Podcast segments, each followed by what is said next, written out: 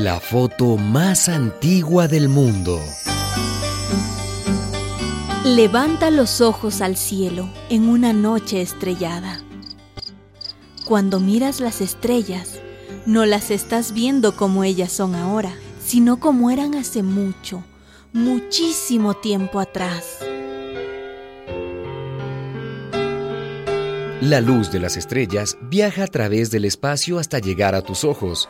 Ese viaje toma su tiempo. La luz es el objeto más veloz del universo, más rápido que una bala, más ligera que un cohete supersónico. La luz corre a la fantástica velocidad de 300.000 kilómetros por segundo. 300.000 kilómetros por segundo.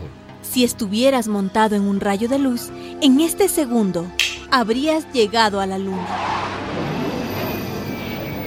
El sol está un poco más lejos. Su luz demora 8 minutos en llegar a nuestros ojos. Cuando te sientas con tu enamorado a ver la puesta de sol, el sol ya se puso hace 8 minutos. La estrella más cercana al Sol se llama Alfa del Centauro. Para llegar a ella necesitaríamos cuatro años y tres meses cabalgando un rayo de luz. Cuando miras esa estrella, la estás viendo como era hace cuatro años y tres meses, el tiempo que demoró su luz en llegar a la retina de tus ojos.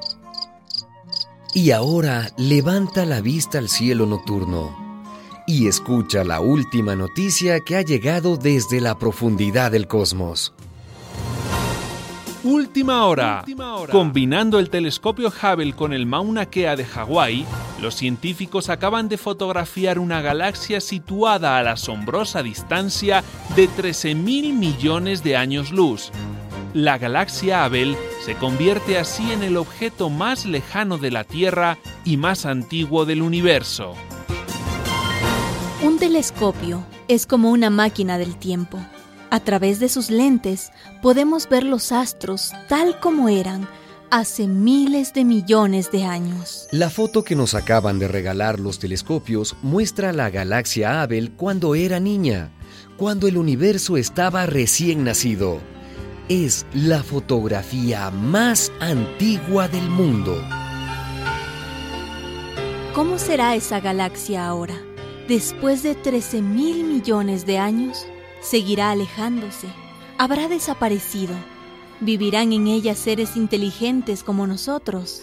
Tal vez ahora mismo, en esos confines del universo, en la galaxia Abel, tengan también telescopios enfocados hacia nuestra galaxia, la Vía Láctea. Y quizás se estén preguntando si aquí, en nuestro Sol y en los planetas que lo rodean, existen seres inteligentes.